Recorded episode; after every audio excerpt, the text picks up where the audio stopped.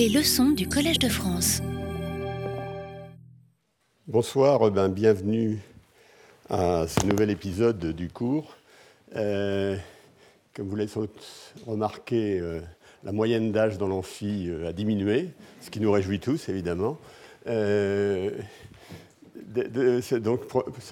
ma seconde remarque est que pour des raisons de voyage, je suis obligé d'annuler le cours du 3 avril. Hein. Donc le prochain cours aura lieu le 27 mars, dans une semaine et portera à nouveau sur l'immigration. Je devais terminer aujourd'hui, mais je, continuerai la fois prochaine assez longuement là-dessus.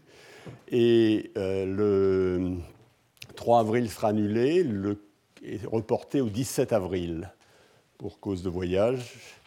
Euh, j'en ai profité pour aussi euh, déplacer ce qu'on appelle le cours de clôture qui aura lieu le 15 mai, je crois, et le colloque qui aura lieu le 24-25 juin. Mais ce sera euh, tout ça, toutes ces informations seront euh, apportées sur l'affiche qui va être euh, corrigée pour tenir compte de ces nouveaux plans. Je vous prie de m'en excuser.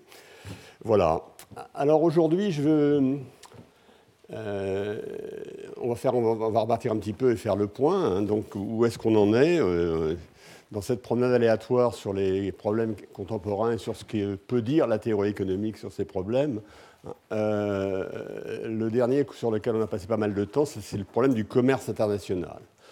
Et euh, euh, comme à l'habitude, hein, je ne prétends pas donner des solutions définitives aux problèmes que nous, que nous abordons, loin de là, mais j'ai donné toute une série de coups de projecteur sur des questions de commerce international en prenant un certain nombre d'angles variés hein, et en espérant que cette variété d'angles nous, euh, nous, éclairera sur euh, le problème. Alors là, quel était l'arrière-plan de ce que j'ai fait? Euh, C'était à la fois la première mondialisation, hein, que je vous ai raconté avec un certain détail au tout début, hein, première mondialisation qui part, comme vous vous en souvenez, de on fait, partir de 1846, l'abrogation des lois sur les céréales en Angleterre, et qu'on fait se terminer au début du XXe siècle, hein, vers 1900, entre 1900 et 1910. Euh, et euh, j'ai opposé cette première mondialisation à ce que j'ai appelé la seconde mondialisation, c'est-à-dire notre mondialisation, celle dans laquelle nous sommes immergés, et euh, bah, que j'ai fait partir, je crois, de 1990, quelque chose comme ça, en reprenant un petit peu les étapes euh, que, euh, que j'avais rappelé de ce qui s'est passé depuis la Seconde Guerre mondiale.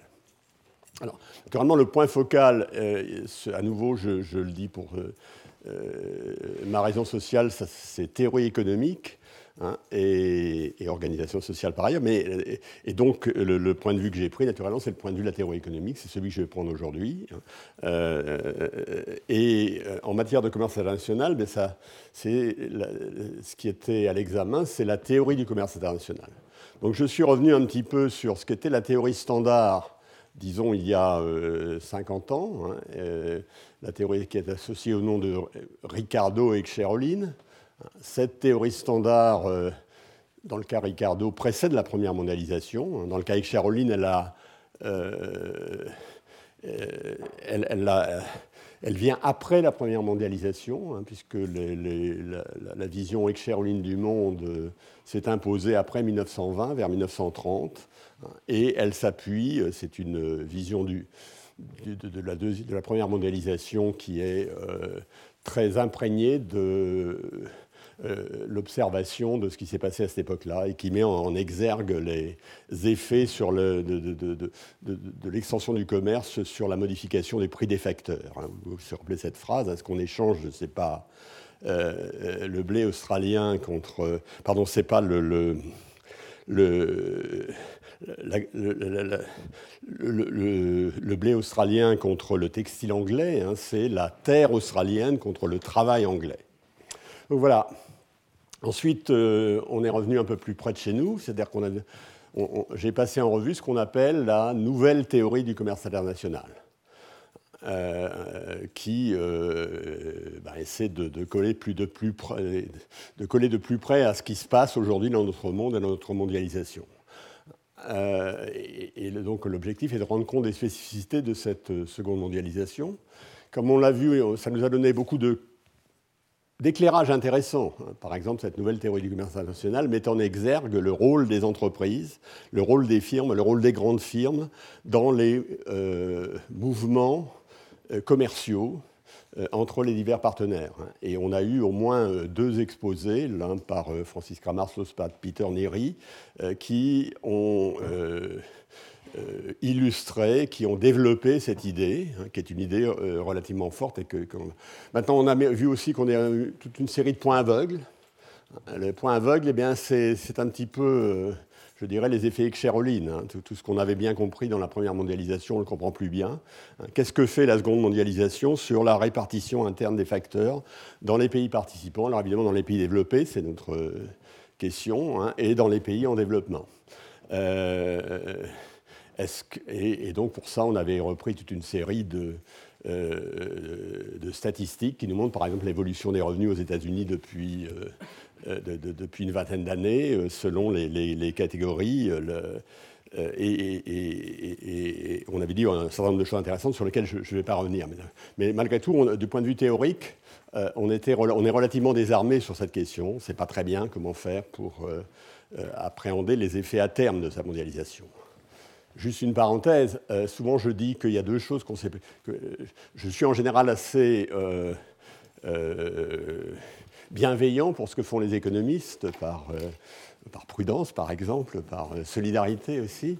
Mais je, dis qu'il y a deux choses qu'on ne sait pas faire. Hein, on ne sait pas prévoir. Les, le premier, c'est les avalanches.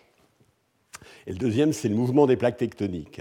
On ne sait pas prévoir ce qui va très vite alors les avalanches, évidemment, la métaphore derrière, c'est la crise, euh, la bulle, la bulle qui s'effondre, etc. On est assez mauvais, je l'ai dit un certain nombre de fois, et j'ai passé beaucoup de cours l'an dernier à en parler. Et on ne sait pas prévoir non plus euh, le mouvement. on, apprécie assez mal les mouvements des plaques tectoniques, c'est-à-dire tous les mouvements lents Hein, qui, produisent des effets, mais à une vitesse extraordinairement faible. C'est ce qui s'est passé au XIXe siècle. on a commencé à comprendre ce qui s'était passé 30 euh, ans après que l'épisode soit terminé. moi, ça m'a toujours absolument euh, sidéré. Et donc, je crois que là, on est aussi, on, a des plaques tectoniques, on apprécie assez mal le mouvement. Euh, autre, point relativement aveugle, eh c'est le problème du progrès technique. Comment le progrès technique est-il en train de euh, d'affecter euh, la, logique de la mondialisation.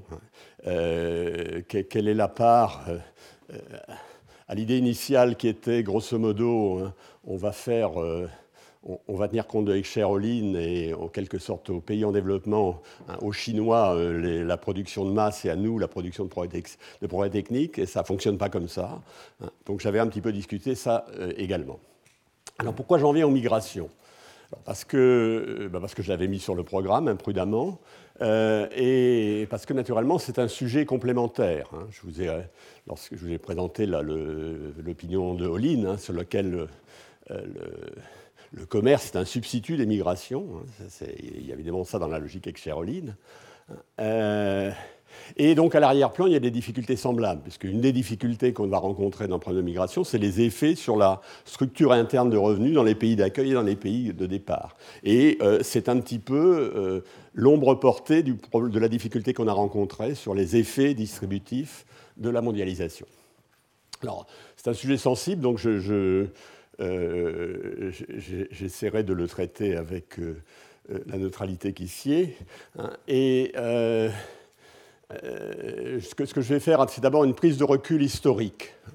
Euh, sur, la mondialisation, sur les migrations au moment de la première mondialisation. Donc je vais revenir sur la première mondialisation et je vais vous parler des migrations au moment de la première mondialisation. Et ensuite, euh, alors en fin de séance aujourd'hui et la fois prochaine, je vous donnerai un regard théorique sur ces questions. Je prendrai le point de vue qui est le mien, c'est-à-dire je dirais le monde est trop compliqué, on va le simplifier, donc on va faire des modèles. Ces modèles sont euh, plus compliqués que ce qu'on est capable de comprendre avec notre euh, raisonnement simple, mais beaucoup moins compliqués, beaucoup moins sophistiqués que n'est la réalité. on va essayer de comprendre ce qui se passe dans ces mondes simplifiés que je ne qualifierais, pas d'imaginaire, mais certainement de simplifié. Alors, euh, euh, autre, enfin, dernier avertissement, euh, ce n'est pas un sujet sur lequel j'ai personnellement travaillé. il arrive souvent que je connaisse beaucoup mieux les sujets dont je parle. Là, c'est vraiment un sujet sur lequel je m'appuie sur des lectures, dont certaines sont des lectures récentes. En ce qui concerne la euh, en ce qui concerne le problème des migrations, tout ce que je vais vous dire, c'est dans euh, l'excellent livre de, Kevin O'Rourke et de Jeffrey Williamson, qui s'appelle Globalization and History, qui est paru MIT Press en 1999. D'ailleurs, je me suis inspiré pour vous décrire la première globalisation, euh, première mondialisation. Et puis, ce que je dirai la fois, la fois prochaine, qui sera beaucoup plus abstrait, hein, est tiré d'un ouvrage de Safrazine, Ephraim Sadka et je ne sais plus son prénom, Suwan Kiri, qui s'appelle Migration as Welfare State, qui est paru en 2011. Hein, et j'utilise aussi un certain nombre d'articles de la littérature. Voilà, première question. Donc j'en arrive à ce qui est mon premier thème, euh, les migrations de masse au XIXe siècle. Alors je vais d'abord vous donner un certain nombre de faits, euh, simplement pour mettre ces choses en perspective. Euh, euh, donc après 1820, il y a 60 millions d'Européens qui sont allés en Amérique.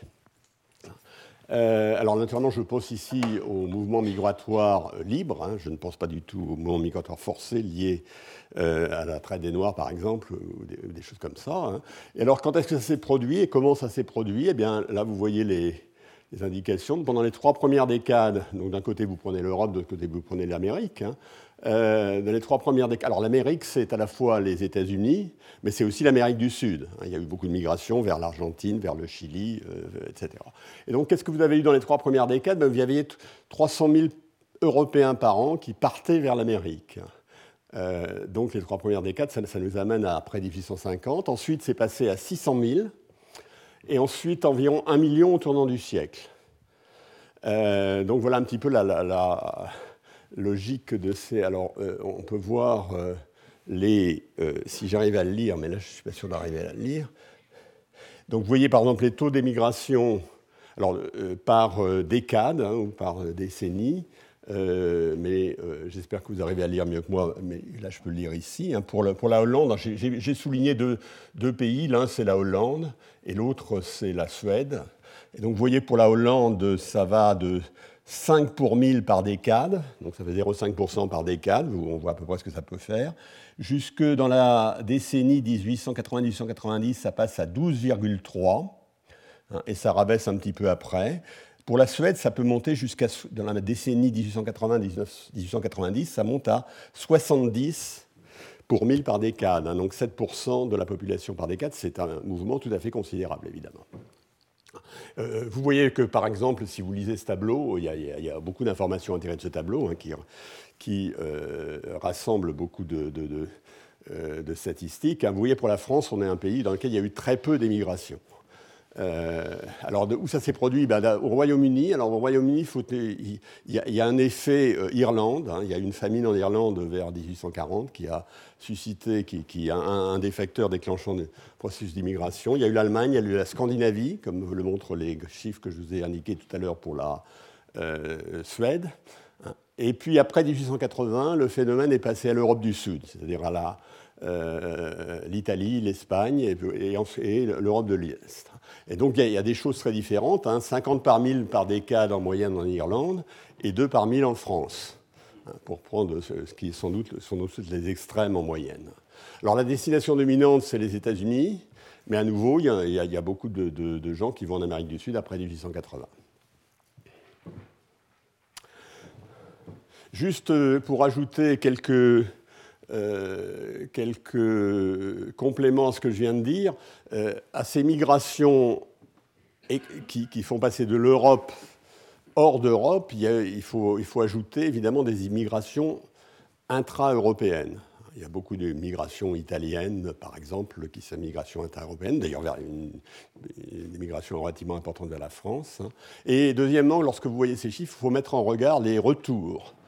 C'est-à-dire qu'il y a des périodes où, le, où, les gens y vont pour un certain temps et reviennent, hein, où le taux de retour est 30%, je crois, à la fin du siècle pour, euh, euh, justement l'Europe du Sud, ou des choses comme ça. Alors, qui émigre? Eh bien, euh, ça peut être des ruraux, souvent, ou des urbains récents. et c'est souvent des jeunes adultes et essentiellement des hommes. Il y a une migration qui est biaisée vers les, vers les jeunes et vers les hommes.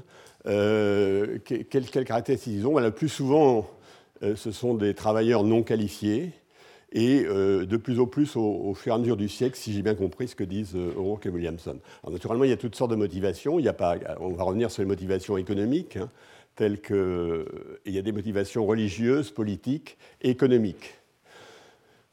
Alors donc pourquoi ont-ils migré? Alors j'ai donné d'abord la, vision euh, économiste standard et un peu simpliste, et je vais essayer de montrer que les choses sont plus compliquées, même si probablement ça capture une partie des choses. Alors ce que dit par exemple Robert Lucas, c'est que le 18e et le 19e, les histoires de l'Amérique et de l'Australie montrent la capacité des euh, modèles simples néoclassiques à rendre compte de, phénomènes importants. Hein. Si nous traitons le travail comme un facteur mobile et la Terre comme immobile, nous obtenons un modèle qui prédit exactement les flux d'immigration qui se sont produits et pour exactement la, raison, c'est-à-dire pour la euh, différentiel de prix des facteurs qui a motivé ces flots historiques.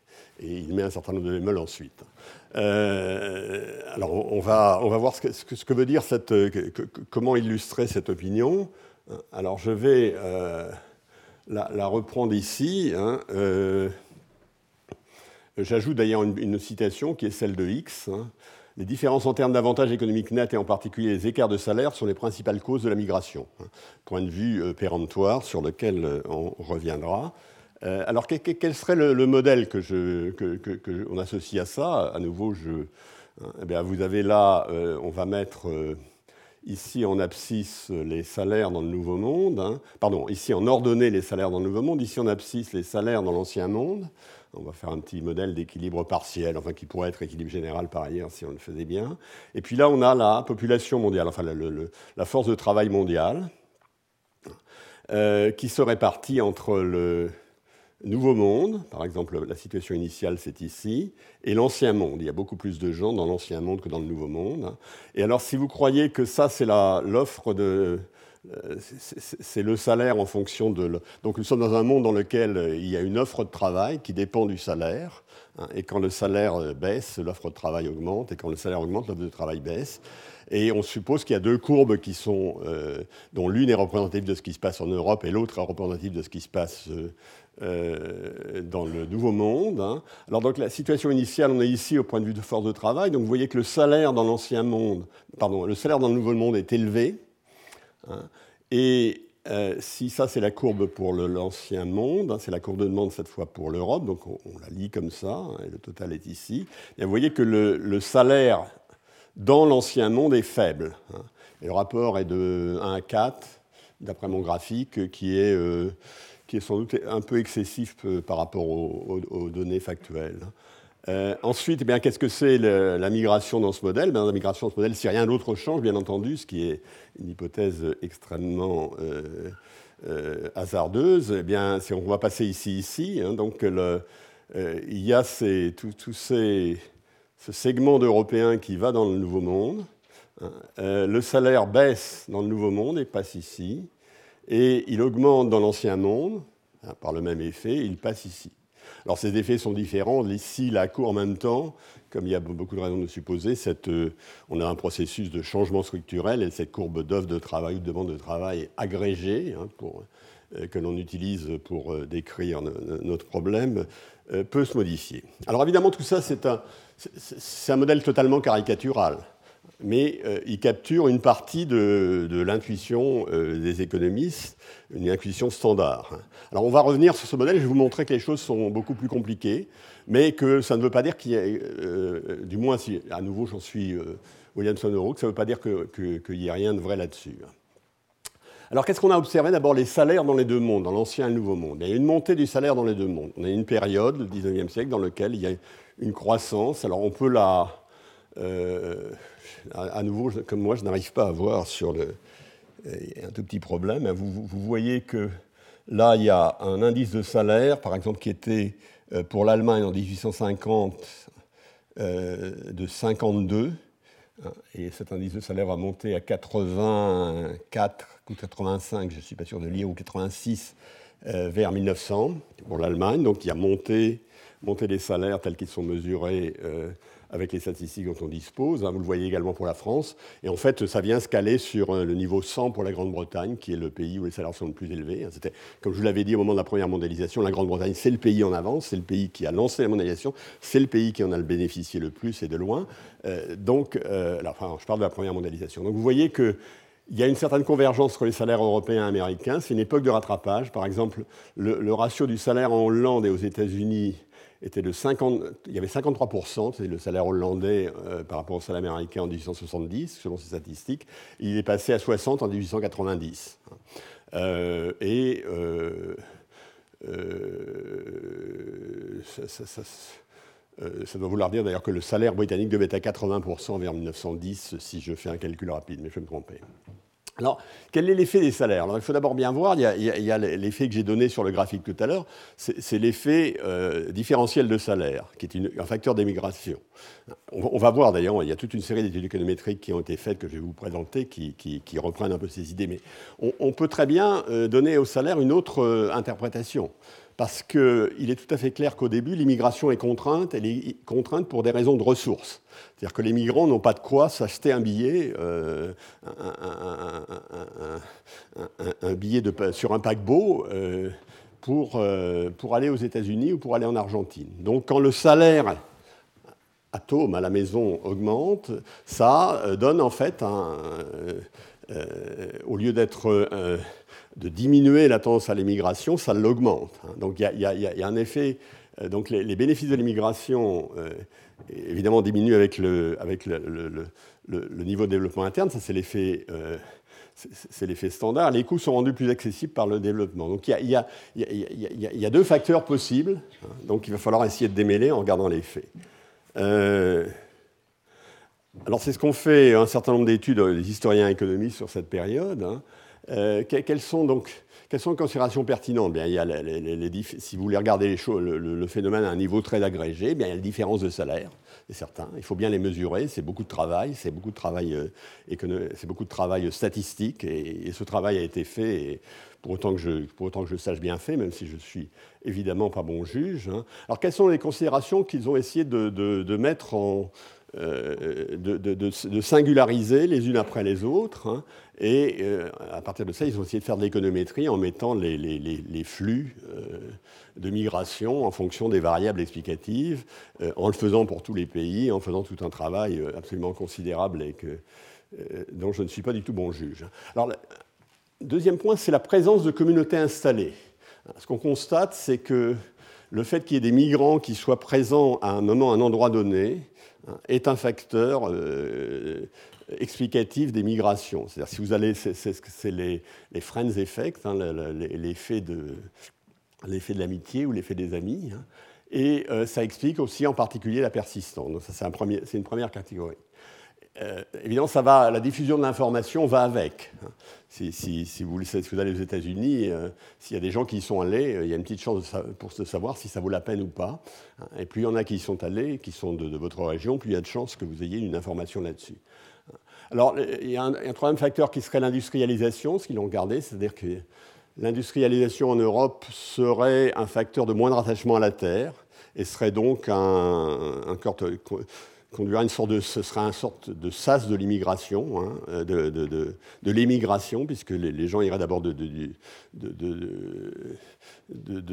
leur, pays agricole vers la ville euh, dans leur pays, et ensuite euh, émigreraient.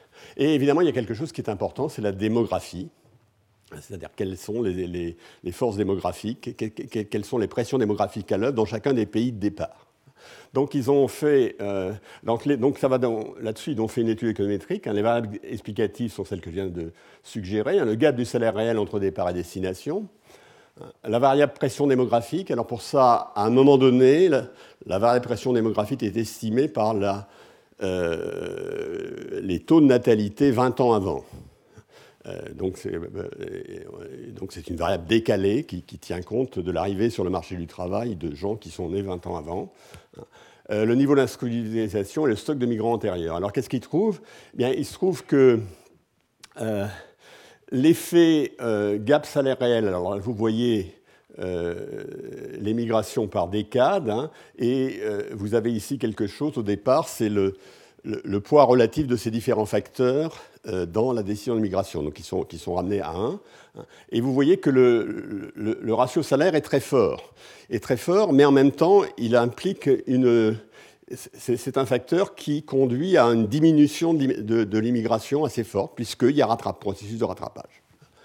Le, le facteur démographique, hein, qui explique pour, la décade euh, numéro 6 à peu près 2 euh, pour 1000 de la, euh, migration, hein, est lui aussi fort, hein, très significatif et relativement fort.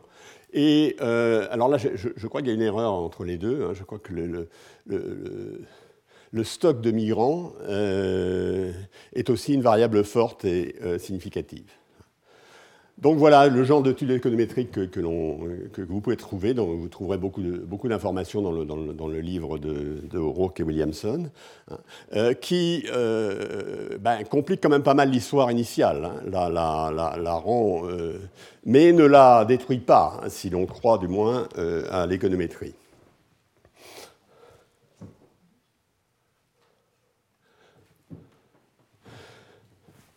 Donc, euh, maintenant, on va revenir un petit peu à l'explication que j'avais dont j'étais parti. Hein. je vais revenir, et c'est ce que font Williamson et O'Rourke dans leur livre. Hein. Ils reviennent là-dessus, mais avec cette fois, euh, en, utilisant un modèle d'équilibre général calculable. Donc, ils vont calculer, ils vont mettre toutes les données là-dedans, et ils vont calculer des contrefactuels. Hein. Qu'est-ce qui serait passé s'il n'y avait pas eu l'immigration euh, en Amérique du Nord Qu'est-ce qui s'est passé dans le Nouveau Monde Qu'est-ce qui s'est passé dans l'Ancien Monde? Euh, Exercice évidemment euh, euh, éminemment dangereux, mais exercice fait sérieusement par des gens qui connaissent vraiment bien le sujet et qui comprennent ce qu'on que, ce peut faire avec un modèle d'équilibre général calculable. Alors évidemment, la source de convergence économique, donc ça accroît le salaire dans le pays de départ, ça le ralentit dans le pays d'arrivée. C'est l'effet offre-demande que j'ai mis en exergue au départ. Hein. Il y a évidemment beaucoup de forces qui contrebalancent ça. Hein. Le changement technique euh, il pouvait avoir une accumulation du capital vers là où il y a plus de migrants, puisque ça devient plus rentable d'avoir du capital si vous avez plus de migrants. Euh, ça peut être aussi amendé par, euh, le fait qui sont les migrants, etc. Alors, je, donc je, vais juste mettre en exergue la dernière ligne ici. Hein. vous avez ici le Nouveau Monde et vous avez ici l'Ancien Monde. alors, au début, ce sont des choses complètement factuelles et non pas contrefactuel, de, le taux de migration net de 1870 à 1910 euh, vers le Nouveau Monde a été de 6 euh, euh, pour 1000 par an. C'est en pour 1000 par an, je ne me trompe pas, oui, 6 pour 1000 par an. Et le taux d'émigration dans l'Ancien Monde était donc de moins 3 pour 1000, donc ça veut dire que l'Ancien Monde était deux fois plus peuplé, si, euh, environ. Hein. Euh, l'impact sur la population pendant cette période a été de environ 30% sur le Nouveau Monde. C'est-à-dire que la population du Nouveau Monde s'est accrue de 30% liée aux migrations. Et la population de l'Ancien Monde, c'est-à-dire le nôtre, euh, a décru de 11%. Toutes choses égales par ailleurs, bien sûr la contribution à l'accroissement de population a été de 30%. Euh, pour la force de travail, les choses sont un peu différentes, puisque ce n'est pas étonnant, puisque la composition de la migration euh, est très biaisée vers les, hommes adultes, par exemple, comme j'ai dit tout à l'heure. Hein, eh bien, dans le Nouveau Monde, la force de travail donc, était de 7,93 pour 1000 par an en accroissement, hein, moins 4 euh, de pertes pour l'ancien monde. Alors je vous le vois là, 4%. Et euh, la force de travail cumulée qui a été ajoutée dans cette période dans le Nouveau Monde a été de 40%, donc euh, assez nettement supérieur à l'accroissement de population, et ça c'est pas étonnant compte tenu de ce que je vous ai dit. Et là, dans l'Ancien Monde, la perte de euh, la, force de travail a diminué de 13%. Alors ensuite, ça, ce, sont simplement des statistiques hein, qui sont remises en ordre. Après, ce sont ce qu'ils appellent des contrefactuels. Factuels, c'est ce que donne leur modèle hein, lorsqu'ils comparent ce qui s'est passé, pour lequel il y a des données, et ce qui se serait passé s'il n'y avait pas eu ces, migrations. Alors contrefactuel, donc si je crois euh, leurs résultats, euh, l'impact des migrations sur le salaire réel dans le Nouveau Monde a été de moins 12% et de plus 9% dans l'Ancien Monde. qui, qui, illustre un tout petit peu le, dessin un peu, un peu simpliste que j'avais fait ici et qui va dans le même sens.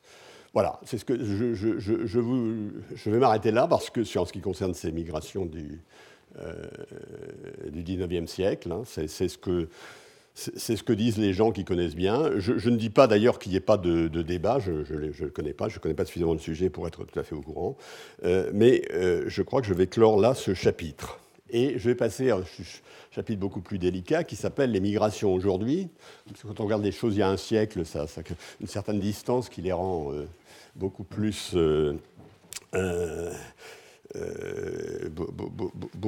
beaucoup, moins euh, acide en quelque sorte. Alors là, on va passer à des choses un peu plus acides. Et euh, je, vais reprendre un petit peu le modèle standard pour savoir ce qu'il dit. Et la fois prochaine, on le regardera vraiment très sérieusement. Là, je ne vais pas le regarder sérieusement, je vais le prendre un petit peu. Euh, je vais le prendre de façon un peu naïve. je vais malgré tout faire toute une série de... d'accord. Je, commence par une série de citations. Hein. D'abord Adam Smith. Hein. Uh, whatever obstructs the free circulation of labor from one employment to another obstructs that of the stock likewise, the quantity of stock which can be employed in any branch of business depending very much upon that of the labor. Ça, c'est la vision standard.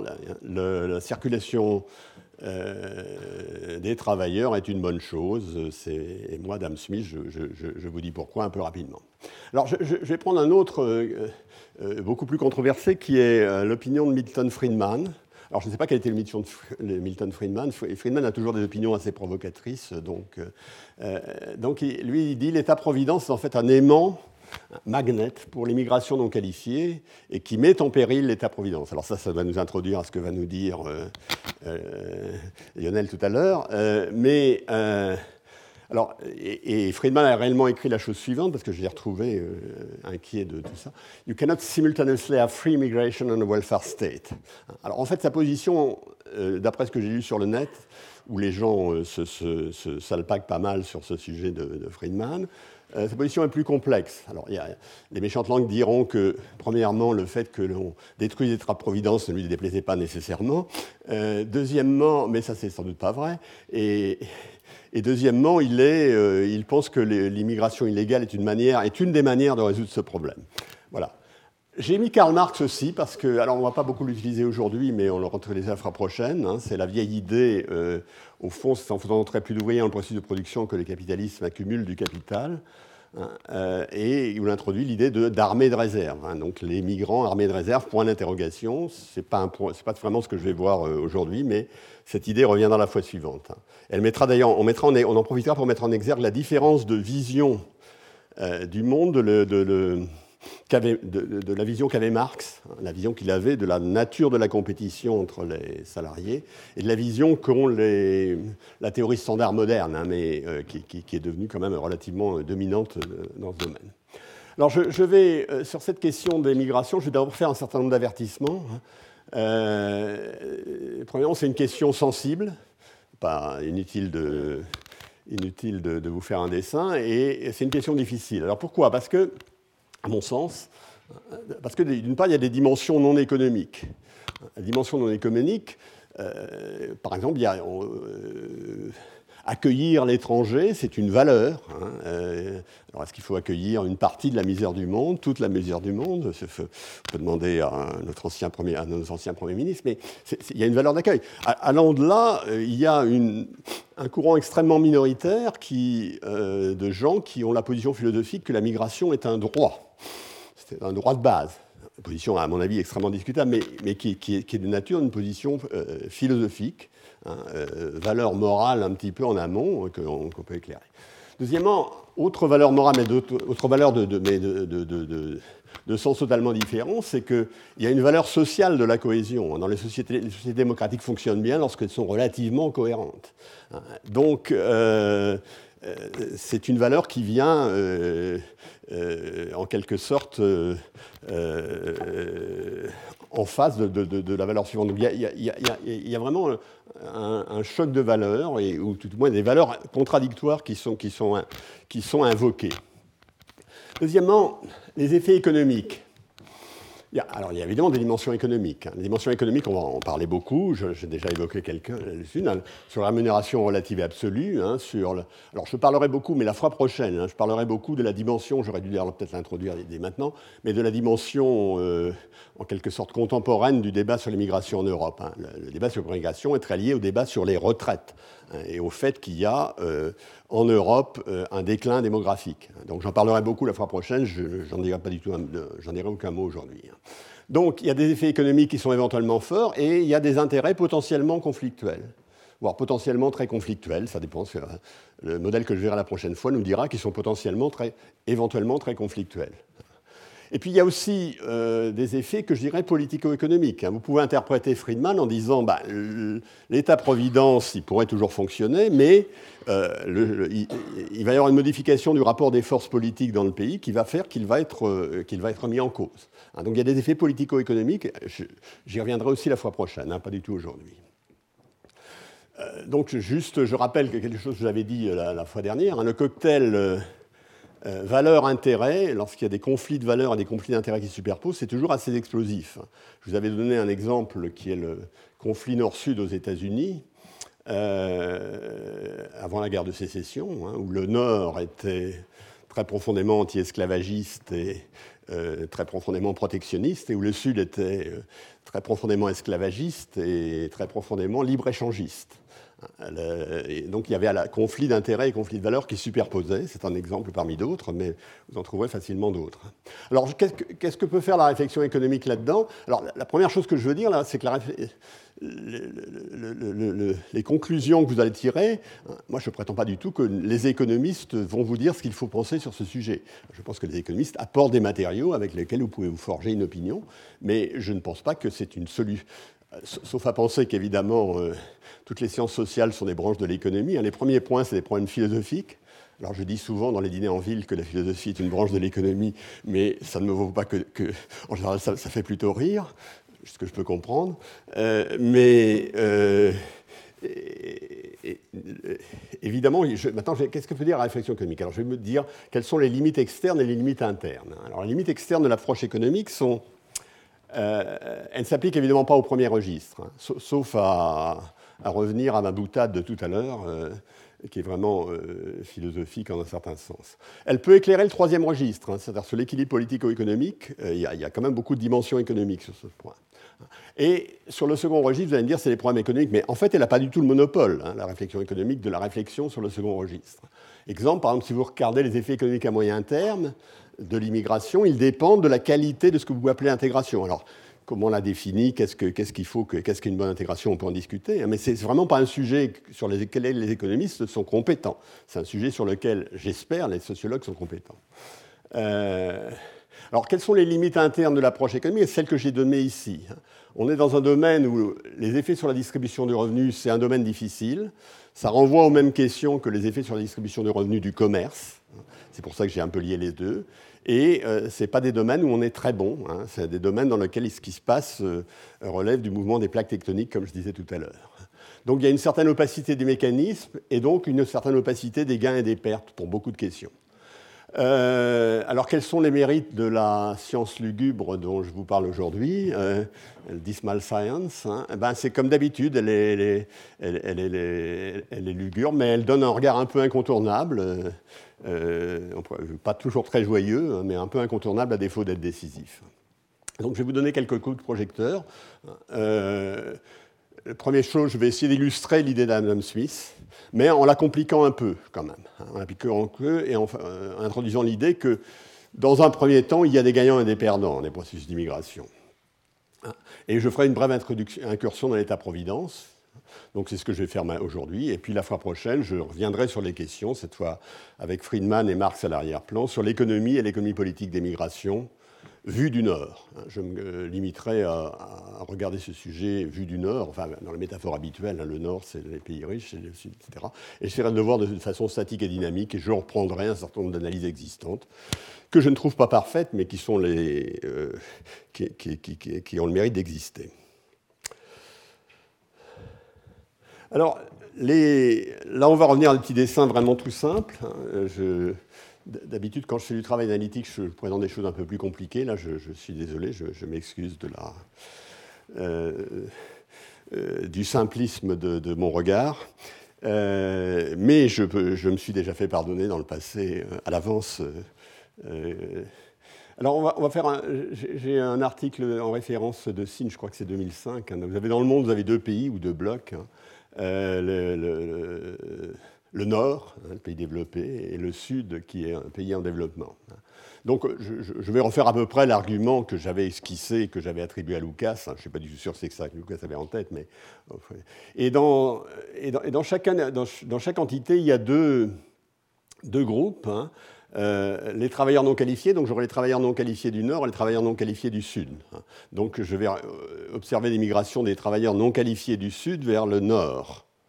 Euh, chose qui d'ailleurs est un peu caricaturale parce qu'un certain nombre de, un certain nombre de migrants du Sud sont des travailleurs qualifiés ou, plus qualifiés que la moyenne des gens qui sont, qui sont dans leur pays. Mais enfin, peu importe, donc on va faire ça. Et qui, qui, c'est le reste du monde? Ben, Le reste du monde, c'est euh, ce que j'appelle les créanciers résiduels. Hein. je peux le compliquer plus ou moins. Hein. Alors ça peut être la terre, que si j'étais si j'étais au 19e, ça peut être le capital, il est un des créanciers résiduels évidemment, ça peut être le travail qualifié, c'est l'interprétation que je vais prendre. Hein. Euh, et là, je, je, mets ici le salaire, et ici je mets le, comme tout à l'heure, là c'est la quantité de travail dans le nord, hein. L étoile c'est la quantité de travail dans le nord, et puis je mesure la quantité de travail dans le sud, je, je pars d'un point indéfini, je la mesure dans cette direction-là. Donc quand quand la quantité de travail dans le nord passe d'ici à ici, ça veut dire qu'il y a cette, quantité de travailleurs du sud qui sont allés vers le nord. Alors donc première courbe, euh, la productivité marginale du travail non qualifié dans le euh, nord. Hein. Euh, deuxième courbe, la productivité marginale du travail non qualifié dans le sud. Hein. mais vous voyez, naturellement, elle augmente quand je vais dans cette direction, parce que quand je vais dans cette direction, il y a moins en moins de travailleurs dans le sud, donc il y a de plus en plus de, salaires éventuellement. Et puis, au lieu de cette courbe, je, vais la remplacer en fait par cette courbe-là, hein, qui tient compte du fait qu'il y a des coûts de migration. C'est-à-dire qu'à ce niveau de salaire dans le nord, euh, il Euh, euh, la, quantité de. Les travailleurs qualifiés qui viennent dans le Nord ne sont pas donnés par l'intersection de cette droite avec celle-ci, comme s'il devrait être le cas, mais par, euh, par, le, euh, niveau qui est ici. Hein. Donc cette courbe tient compte des coûts de, des coûts de migration entre le Sud et le Nord vous attirez moins de, gens du Sud à un certain salaire que vous n'attireriez s'il n'y avait pas ces coûts de migration. Comme ça. Alors que ce monde a l'avantage d'être extraordinairement simple. Hein. Euh, alors oui, premièrement, naturellement là-dessus, j'ai une catégorie de travail, hein, c'est évidemment totalement simpliste, hein. euh, pas d'effet démographique, et j'ai deux facteurs, c'est évidemment très caricatural, même si je ne précise pas le second. Alors quel est le, quelle est la théorie simpliste que je vais revenir, sur laquelle je vais revenir, qui est la même que celle de tout à l'heure hein? Initialement, euh, on a comme salaire W étoile dans le nord, avec la quantité de travailleurs dans le nord qui est égale à L étoile. Voilà ceci.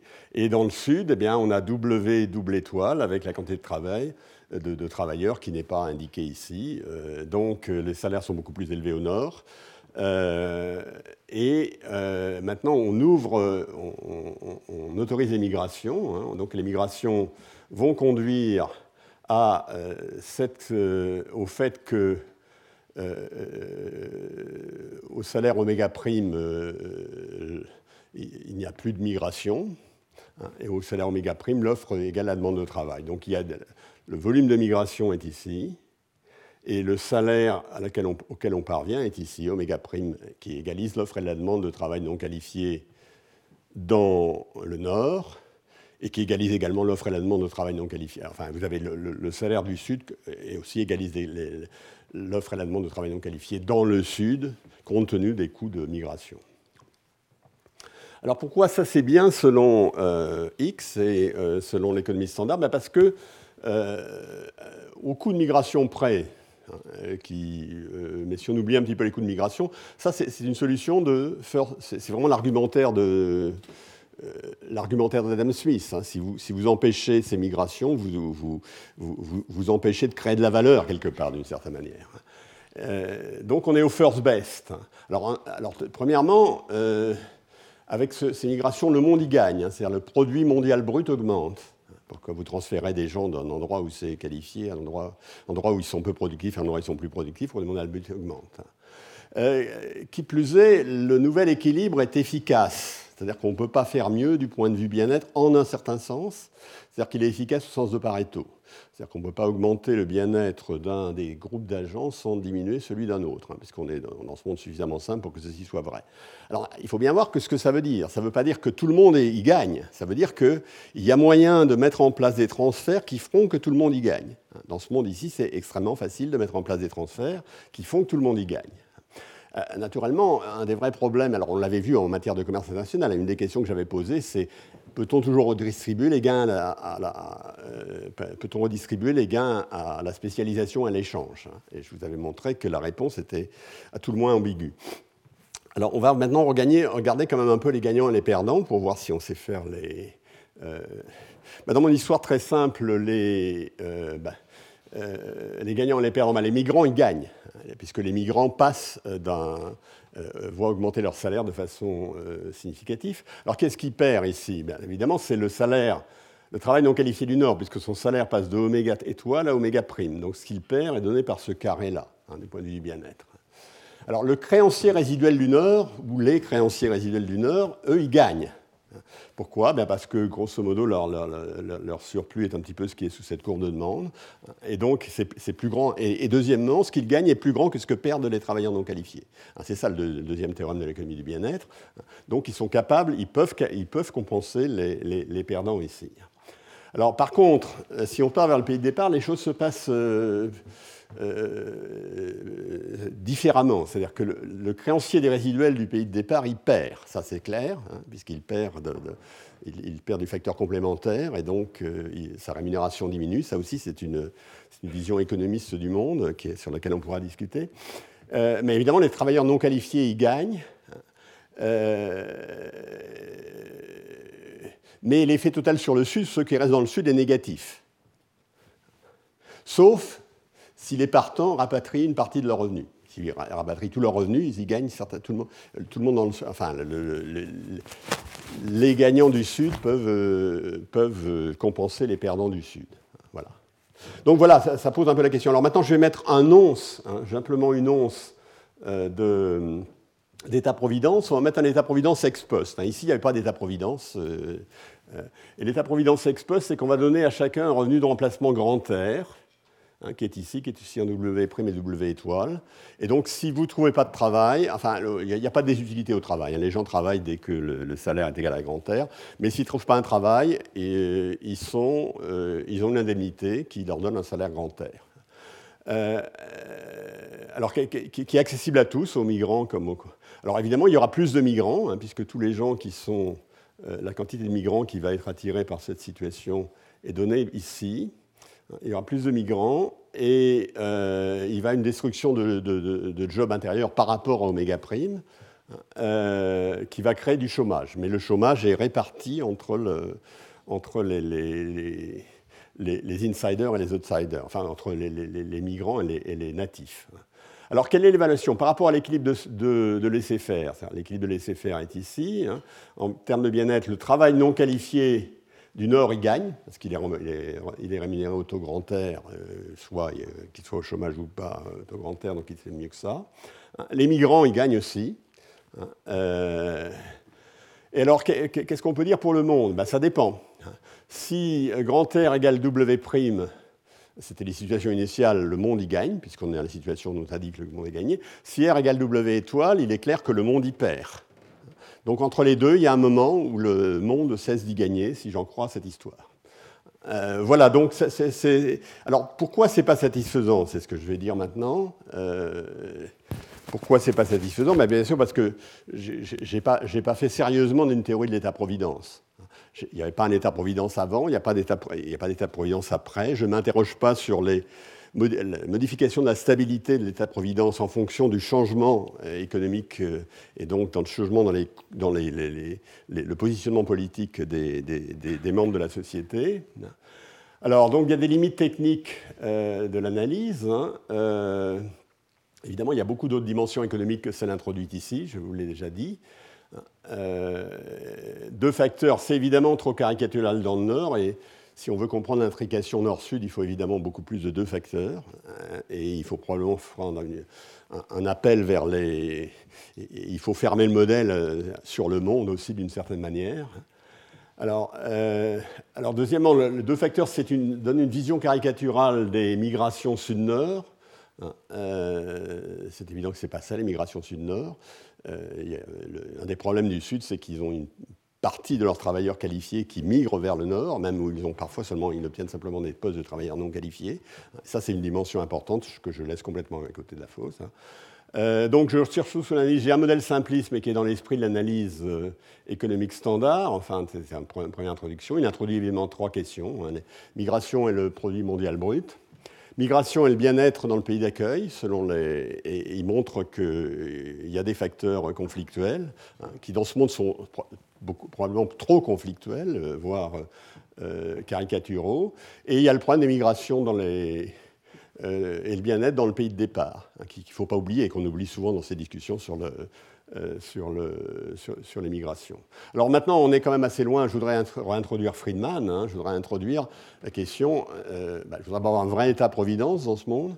Et je voudrais savoir si la stabilité de l'État-providence est menacée par les, migrations, hein, la stabilité politique, l'équilibre politico-économique.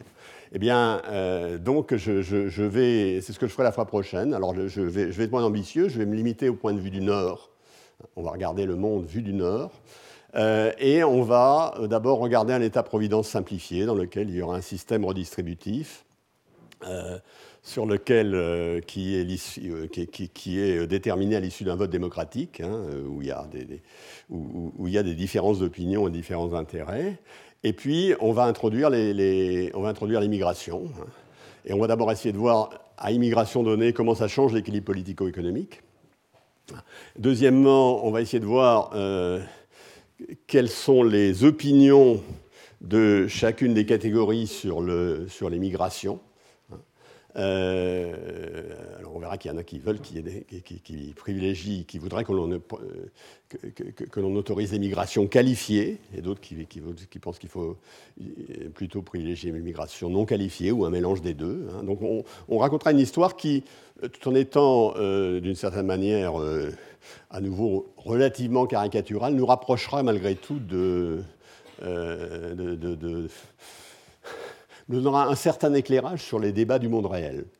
Et, c'est l'objectif euh, auquel je, me tiendrai. Alors il se trouve que euh, j'ai pratiquement terminé, donc pour une fois je suis en avance. Euh, donc nous allons prendre dans... Il est 26, nous allons prendre à 31 par exemple, hein, pour écouter Lionel Rago qui va nous parler de... l'immigration et les finances publiques, hein, euh, le cas de la France. Donc, euh, autant moi j'ai été un peu irréel, autant lui va rentrer dans le, concret. donc j'espère que ça fera un bon complément. Donc je vous rappelle que le prochain cours aura lieu le 27, que le cours du 3 avril n'aura pas lieu et sera reporté au 17 avril, et que euh, tout ceci sera euh, porté sur la prochaine affiche qui devrait sortir incessamment sous peu. Donc, euh, merci beaucoup. Retrouvez tous les contenus du Collège de France sur www.colège-2-france.fr.